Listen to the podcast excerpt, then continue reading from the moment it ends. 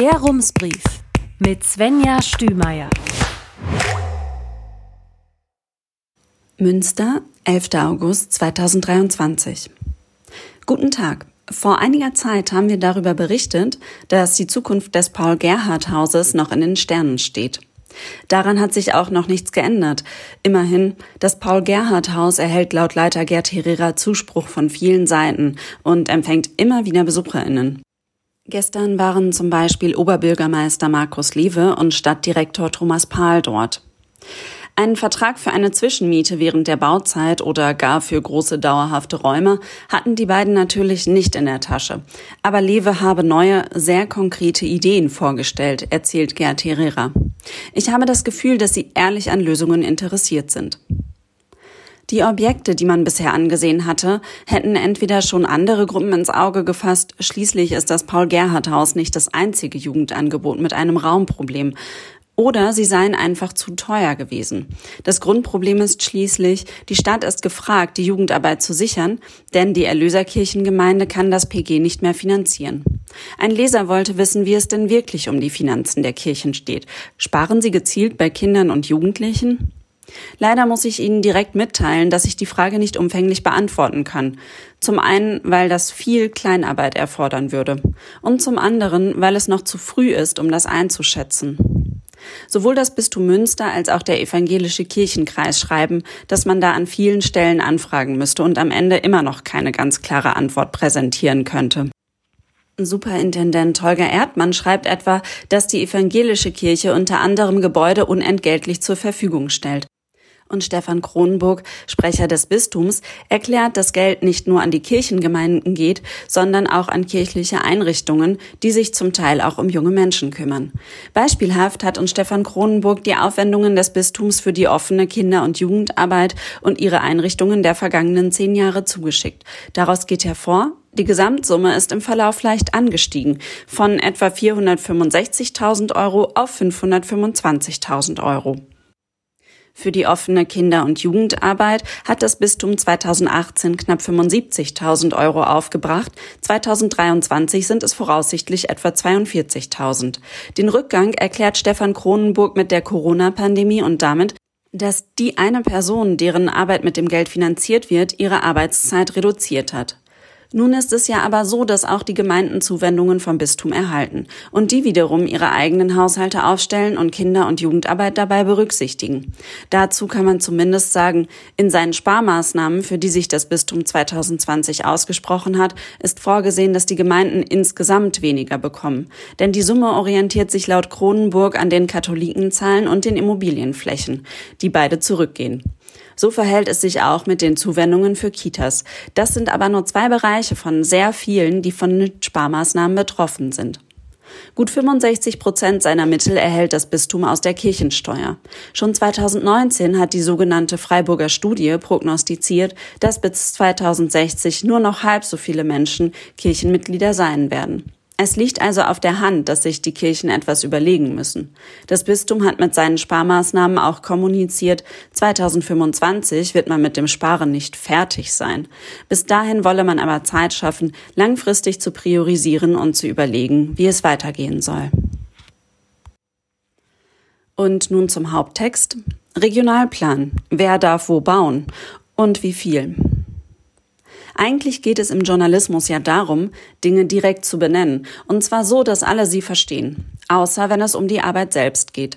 Da muss man sich ein bisschen Grundvokabular drauf schaffen.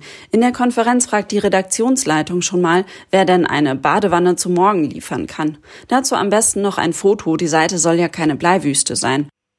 Und Schwarzbrot gibt's hin und wieder auch. Sie verstehen nur Bahnhof? Keine Sorge, ich versuche mal meinen Job zu machen. Also Schwarzbrot. Das sind Themen, die ziemlich komplex sind und gleichzeitig ganz schön langweilig wirken. Wenn JournalistInnen ihren Job gut machen, erklären sie das Ganze aber so, dass es verständlich wird und dass LeserInnen sogar ein, zwei Fakten rund ums Thema im Kopf behalten. Sie wollen ein konkretes Beispiel? Okay, nehmen wir doch den Regionalplanentwurf für das Münsterland. Ich würde sagen, das ist Schwarzbrot, das schon ein paar Tage lang liegt. Und falls Sie nach dem Lesen denken, Das war doch ganz interessant. Können Sie sich auch schon einmal auf unsere Berichterstattung zur Wohnbaulandentwicklung freuen, die sich mein Kollege Ralf Heimann für die kommende Woche vorgenommen hat. Was ist so ein Regionalplan überhaupt? In Nordrhein-Westfalen gibt es pro Regierungsbezirk einen Regionalplan. Der stellt alle Gesetze, die bei der Nutzung von Raum beachtet werden müssen, gebündelt dar und konkretisiert die Vorgaben des Landes.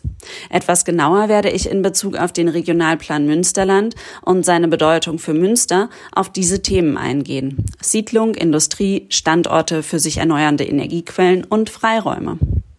So ein Plan ist notwendig, damit am Ende zum Beispiel Gebäude in Städten errichtet werden können. Und er ist praktisch, weil sonst jede Kommune für sich alleine aufwendige Prüfungen durchführen müsste. Zum Beispiel, wo sie aufgrund von Hochwasserrisiko nicht bauen darf oder wo sie mit einem Neubau sauberes Trinkwasser gefährden könnte. Das Konzept wird schon seit einigen Jahren von der Bezirksregierung in Zusammenarbeit mit den Kommunen erarbeitet. Regionalpläne gehen nicht bis ins allerkleinste Detail. Das machen die einzelnen Gemeinden in ihrer kommunalen Planung. Regionalpläne zeigen aber den möglichen Rahmen auf, in dem sich die Städte und Gemeinden dabei bewegen können. Auf dieser Basis erstellen sie dann ihren Flächennutzungsplan, der wiederum Grundlage für die Bebauungspläne ist. Die stellen dann im Gegensatz zum Regionalplan die jeweiligen Flächen super detailliert dar. Theoretisch können sie sogar die Dachziegelfarben der Häuser festlegen, die dort in Zukunft stehen sollen. Der jetzige Planentwurf wird dann bis 2045 gültig sein. Einer der Grundsätze, die in der Textfassung festgehalten sind, lautet ausgewogene, allen Anforderungen an den Raum gerecht werdende Lebensverhältnisse zu sichern bzw. zu entwickeln. Was strebt Münster in Zukunft an? In ihrer Beschlussvorlage zum neuen Regionalplan schreibt die Stadt, dass ihre drei Prioritäten der Ausbau von Wohnsiedlungen, ausreichend Flächen für das Wirtschaftswachstum und der Ausbau von sich erneuernden Energiequellen sind. Ach so, und dabei will man natürlich Flächen für Land- und Forstwirtschaft, gesunde Böden, einen guten Wasserhaushalt sowie Tiere und Pflanzen schützen und nur so viel Fläche verbrauchen wie nötig. Über die Vorlage und die Stellungnahme entscheidet der Rat, bevor die Stadt Münster diese im Rahmen des Beteiligungsverfahrens an die Bezirksregierung weitergibt. Dafür hat sie und übrigens auch Verbände und Bürgerinnen dieses Jahr noch bis zum 30. September Zeit wo bis 2024 Siedlungen und Gewerbe entstehen. Vielleicht. Eine grundsätzliche Neuerung betrifft Münster ziemlich stark. Dieser Regionalplan legt nicht mehr nur fest, wo Kommunen definitiv bauen dürfen.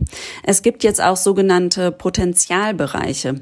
Mit ihnen sollen Kommunen flexibler werden in ihrer konkreten Planung und man will das Problem vermeiden, dass man im Prozess feststellt, die vorgesehene Fläche kann doch nicht bebaut werden, was in der Vergangenheit oftmals langwierige Änderungsverfahren zur Folge hatte. Außerdem liegt der Fokus jetzt noch mehr darauf, dass Menschen nicht mehr so lange Wege zurücklegen müssen. Neue Siedlungen sollen möglichst nah etwa an Schulen, Nahverkehr und Einkaufsmöglichkeiten sein. Klingt ganz gut, Einigen geht der Regionalplanentwurf hier aber nicht weit genug. Der Regionalverband Münsterland des Verkehrsclubs Deutschland, VCD, schreibt, dass die Umsetzung dieses Ziels noch nicht ausreichend ist. Ein Potentialbereich darf dreimal so groß sein wie die Fläche, die am Ende tatsächlich ausgewiesen werden darf. Klingt ein bisschen nach einer Methode, still und heimlich doch mehr Flächen auszuweisen als notwendig. Nun ja, es gibt eine maximale Hektarzahl, die Kommunen nicht überschreiten dürfen. Sie haben so nur mehr Möglichkeiten, diese Fläche zu verteilen.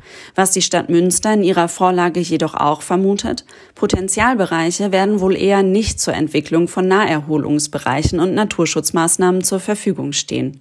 Grund? Eine nicht ausreichende Verkaufsbereitschaft von Eigentümerinnen. Die braun schaffierten Flächen auf dem Plan zeigen, wo Münsters Potenzialbereiche für Siedlungsentwicklung sind. Die grauen Schraffuren stehen für die Potenzialbereiche für Gewerbegebiete.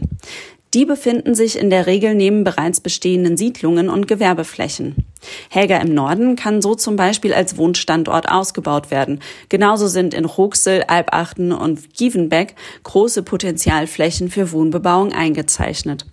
Eine komplett neue mögliche Gewerbefläche taucht südlich der B54 auf, Höhe Nienberge.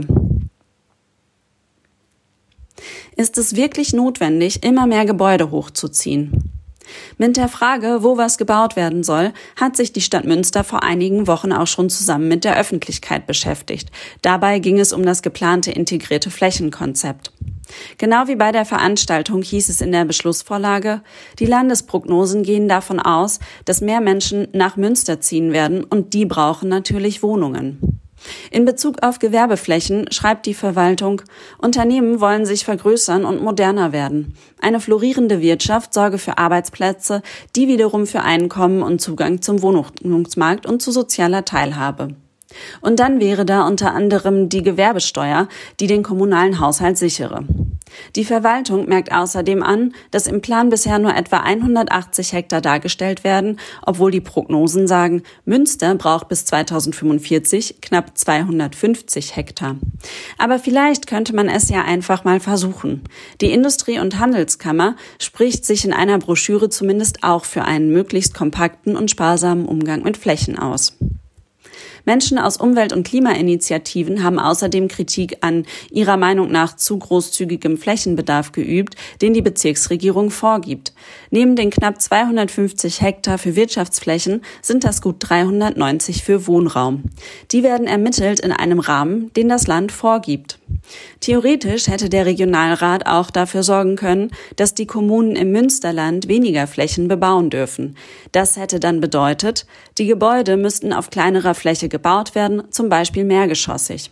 Das Land stellt hier also einen Spielraum zur Verfügung und orientiert seine Planung außerdem an der Vergangenheit, also an der Frage, wie viel haben Menschen bisher gebraucht und nicht an der Zukunft, also an der Frage, wie viel dürfen Menschen noch verbrauchen, um nicht über ihre Ressourcen zu leben. Die Idee ist dann also, wer viel verbraucht hat, braucht auch noch viel. Das ginge ja vielleicht auch nachhaltiger. Windenergie gehört jetzt auch zur Regionalplanung. Bisher waren Kommunen dafür zuständig, den Ausbau von Windenergieanlagen zu steuern. Jetzt kümmern sich die Bezirksregierungen darum. Das Land Nordrhein-Westfalen gibt inzwischen vor, dass alle Planungsregionen 1,8 Prozent ihrer Fläche für die Windkraft zur Verfügung stellen müssen. Im Münsterland hat man das Soll schon erfüllt. Hier sind über zwei Prozent für Windkraftanlagen vorgesehen.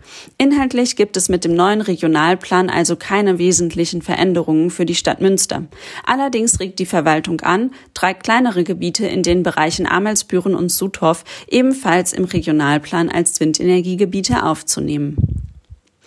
Und was ist mit den Freiflächen, die doch geschützt werden sollen? Zunächst einmal zu Grünflächen. Die Verwaltung regt an, die Grünzüge auch im Regionalplan darzustellen, damit der Bereich auch bei zukünftigen Planänderungen berücksichtigt wird. Und zwar als regionaler Grünzug oder als Bereich, der eine besondere Funktion zur Klimawandelvorsorge hat. Das berührt gewissermaßen eine weitere Neuerung des Regionalplans, die Bereiche mit thermischer Ausgleichsfunktion.